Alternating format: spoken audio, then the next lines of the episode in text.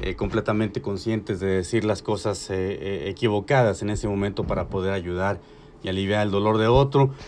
la más típica tal vez sea ya no llores y, sabemos que la persona pues que tiene que vivir su duelo a su manera. Si quiere llorar hay que dejarlo. Si no quiere, tampoco. Luego cometemos esos errores de, ah, mira, la verdad es que eh, parece que no le dolió mucho porque no ha llorado absolutamente nada. Y son cosas que la verdad no ayudan, como la fábula que acabamos de, de, de leer. Y yo le invito a que usted viva su duelo a su manera, que busque esa ayuda eh, eh, como la familia que le he puesto esta mañana de ejemplo, que apoyándose mutuamente pues han, han estado sobrellevando, este, no se supera, porque esa no es una palabra correcta tampoco para superar la pérdida, la muerte de un ser querido, se sobrelleva, se aprende a vivir con las pérdidas que son parte de nuestra vida. Eh, y, y, si queremos, el, eh, la actitud va a ser fundamental eh, en ese sentido. La actitud que tomemos frente a lo que estamos perdiendo es la última de las libertades humanas que tenemos. Nadie puede quitártela. Eh, en esta fábula que acabamos de escuchar, vimos o escuchábamos cómo el, el personaje, el, que era un pájaro, pues nació con alas. Los demás le decían, es que tú no puedes volar. le quitaron esa libertad. Bueno, pues eh, que a usted no le quiten esa libertad, eh, que, que nadie le diga a usted cómo puede o debe vivir su duelo, porque únicamente usted es quien tiene esa libertad ah, sobre la actitud que desee tomar y la actitud que usted tome eh, sea para que el dolor no la tumbe. Esa actitud que, que, tome frente a lo que haya perdido, esa es libertad de usted. las pérdidas lo repito, son parte de nuestra vida. A lo desde que nacemos los seres humanos vamos perdiendo cosas, vamos perdiendo eh, el, primer diente, eh, luego eh, perdemos el, nos mudamos de escuela, eso también es una pérdida, incluso a la pérdida de una mascota que también a veces se minimiza y que no se debe minimizar. Eh, a final de cuentas, estas pérdidas, cuando sabemos programar un duelo, que no nos tumbe el dolor, pues van a ser un camino de crecimiento. Nos van a, hacer resilientes, que ya es una palabra que a lo largo de las semanas hemos estado compartiendo con ustedes, que no se trata eh, la resiliencia de simplemente pararte, no te paras y te paras más fuerte de, tras ese aprendizaje que tuviste. Eh, te dejó una pareja y terminaste una relación eh, a, la que le tenías mucho empeño, bueno, pues vas a pararte y te vas a parar más fuerte. De los buenos momentos aprendemos muy poquito, pero de los momentos malos que nos toque vivir, cualquiera que sea, eh, salen las transformaciones más profundas. La muerte, señores, es un tema de por sí, además espinoso para nosotros los latinos, no nos gusta hablar de ello. Y es sin duda la maestra más dolorosa. Hace tiempo escribí al respecto en, mi, ah, en mi página de Facebook y, decía yo que es eh, eh, esa especie de, de, materia que tuvimos en la escuela y que no queríamos pasar, pero que sin duda pues todos tenemos que pasar por ella para podernos graduar. La muerte de un familiar eh, ellos ya, llegaron a un puerto seguro, estará usted de acuerdo. Y a final de cuentas yo creo que si la muerte fuera mala, mi Dios no la permitiría. Estará usted de acuerdo. Y se lo digo a usted que en este momento está viviendo la muerte de un familiar, un ser querido. Si la muerte fuera mala, mi Dios no la permitiría.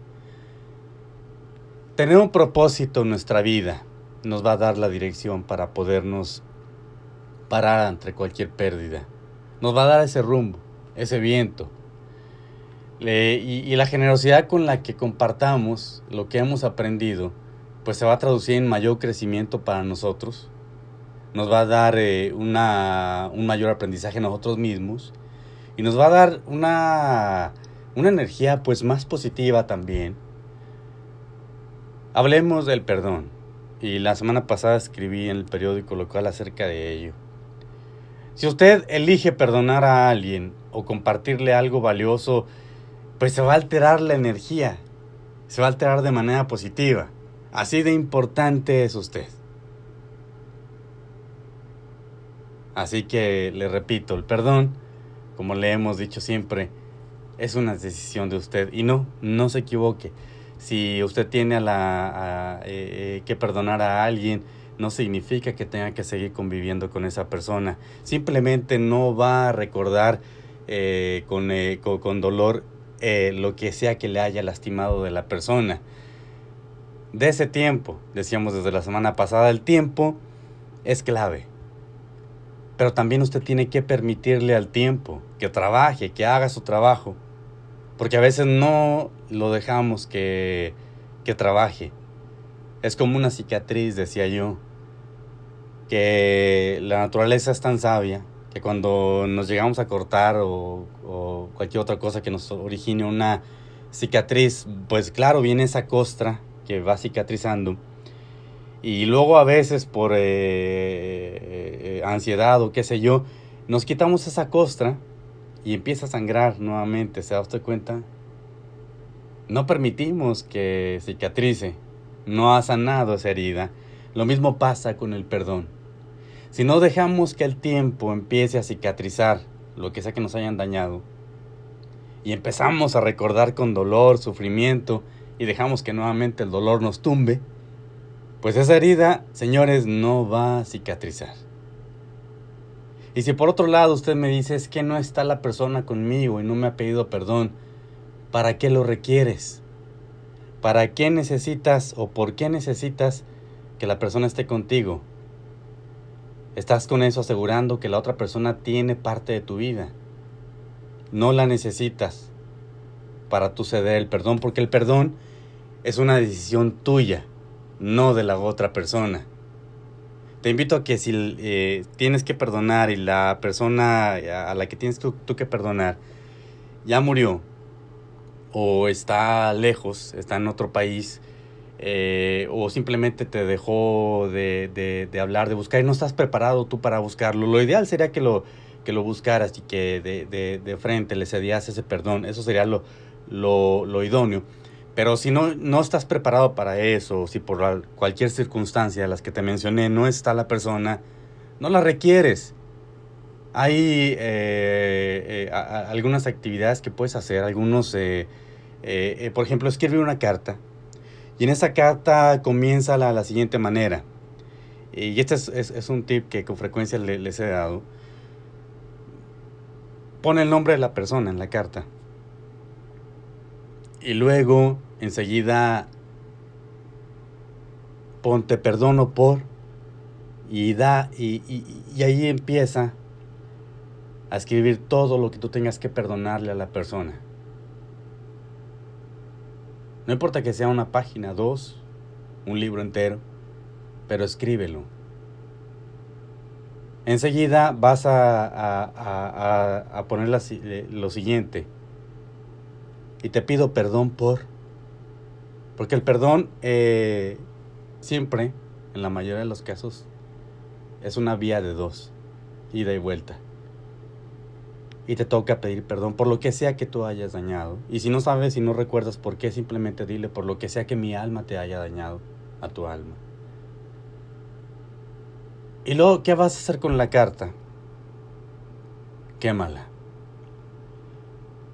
Y cuando tú empiezas a quemarla, Empieza a meditar que todo eso que se está llevando, esa carta, ese humo, es también ese dolor, ese sufrimiento que te hicieron pasar. Y a otra cosa, mariposa, comienzas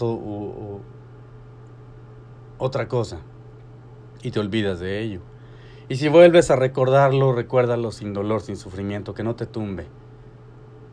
El perdonar no es olvidar, ya lo hemos dicho también. No es que tú olvides, simplemente es que vas a recordar, pero ya sin dolor, sin sufrimiento. Lo que nosotros hacemos, señores, lo que tú haces, va a marcar la diferencia en la vida de una persona. Y si se trata del perdón, aún mucho más. El dolor nos pone un escalón más arriba que el resto de la gente. Pero no para que voltees a verlos abajo, no te pone un escalón arriba porque ya aprendiste. Te hizo un mejor ser humano, más fuerte, más resiliente. Pero no para que voltees a ver a los otros hacia abajo, sino para que los ayudes a subir tras esa experiencia que a ti te sirvió. Regreso con el tercer y último bloque de Un abrazo al corazón. Voy y vengo.